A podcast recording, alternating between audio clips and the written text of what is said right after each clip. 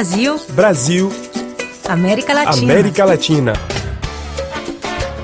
Cuba é célebre por enviar médicos a todos os cantos do mundo para suprir a deficiência de atendimento onde serviços de saúde são escassos.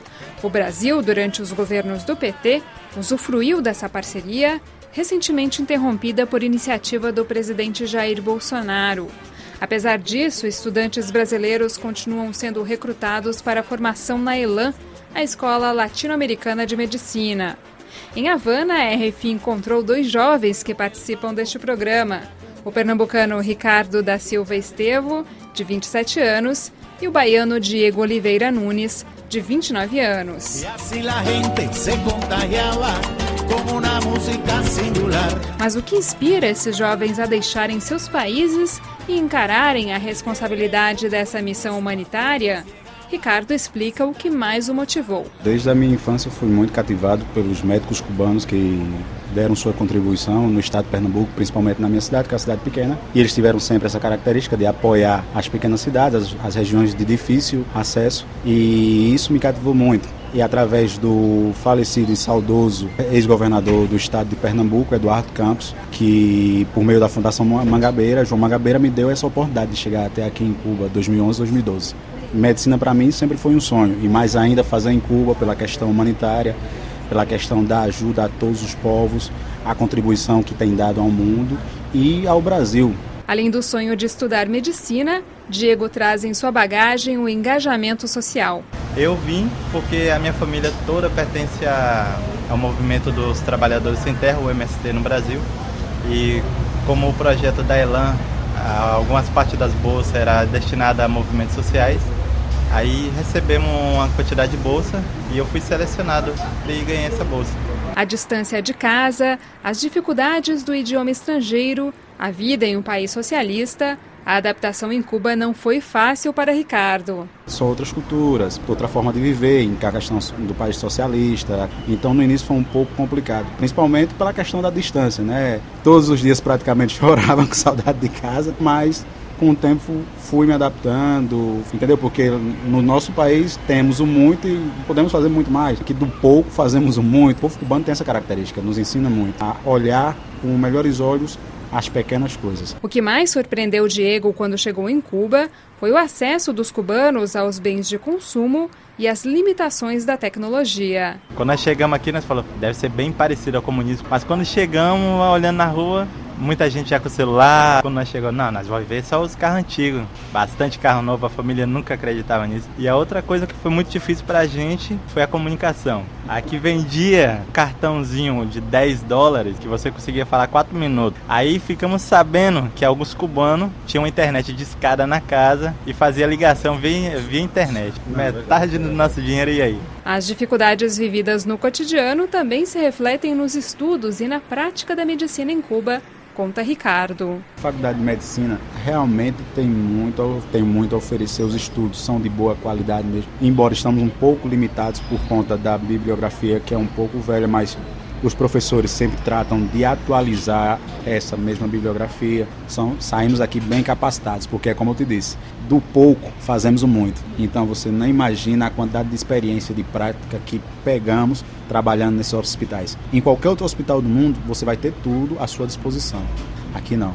Aqui você tem que imaginar, você tem que pensar rápido para você salvar a vida de um paciente porque nos ensina, nos prepara para o mundo, nos prepara para a vida, nos prepara para situações reais. Com a formação chegando ao fim, os dois estudantes querem voltar ao Brasil, mas por lá a situação não deve ser menos complexa, diz o jovem pernambucano. Em agosto estou pretendendo chegar no Brasil. É um ano de eleições, será um pouco complicado já de início começar a trabalhar. Também estamos dependentes da questão do revalida. Minha previsão é ir para casa, mas tenho que ter também a certeza de que vou ter o espaço para trabalhar, porque não é fácil também você passar sete anos fora de casa, voltar para casa e não poder trabalhar porque exista por parte do governo atual um partidarismo.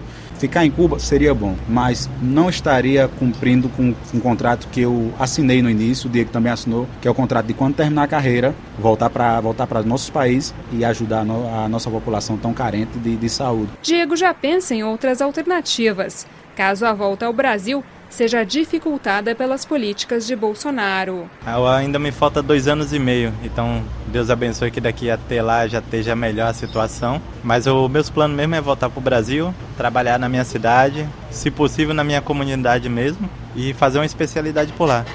Mas também eu tenho que pensar no futuro se por acaso a situação do Brasil se mantiver desse jeito, o que eu pretendo é, como alguns amigos fez, com os documentos que eu vou receber, legalizar em algumas embaixadas que tem daqui. Vou ter que ir para um outro país, porque eu não vou perder todo esse tempo, toda essa dedicação dos meus pais, dinheiro gasto, tudo isso em vão. No programa Brasil América Latina, conversamos com o pernambucano Ricardo da Silva Estevo e o baiano Diego Oliveira Nunes estudantes de medicina em Cuba. A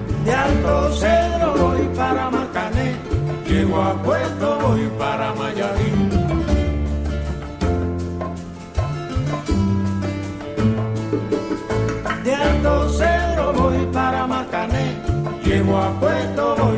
Mayarí.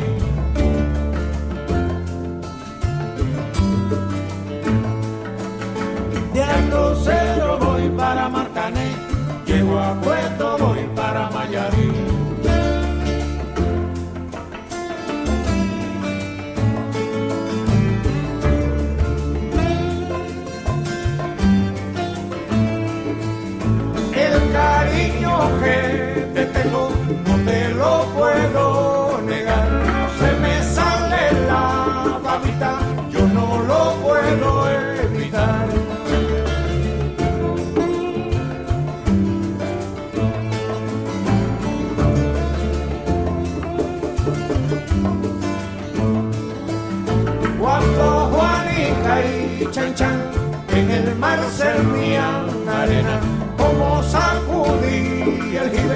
A chan chan le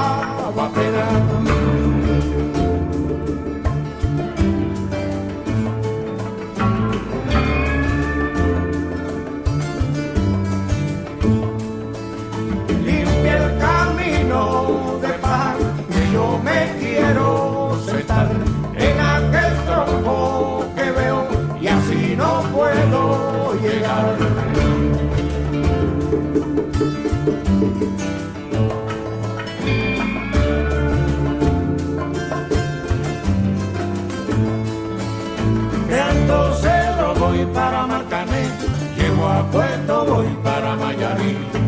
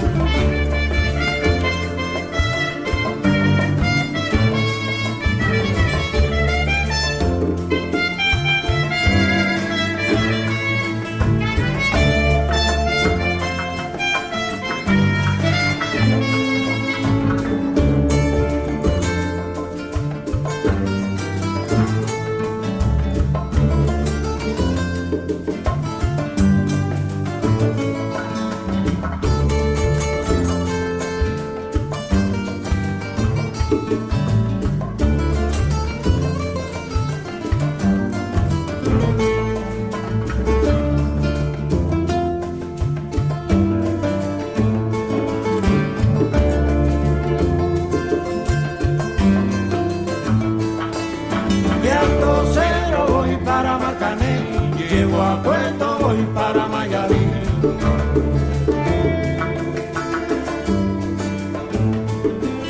de alto cero, voy para matané, llevo a Puerto.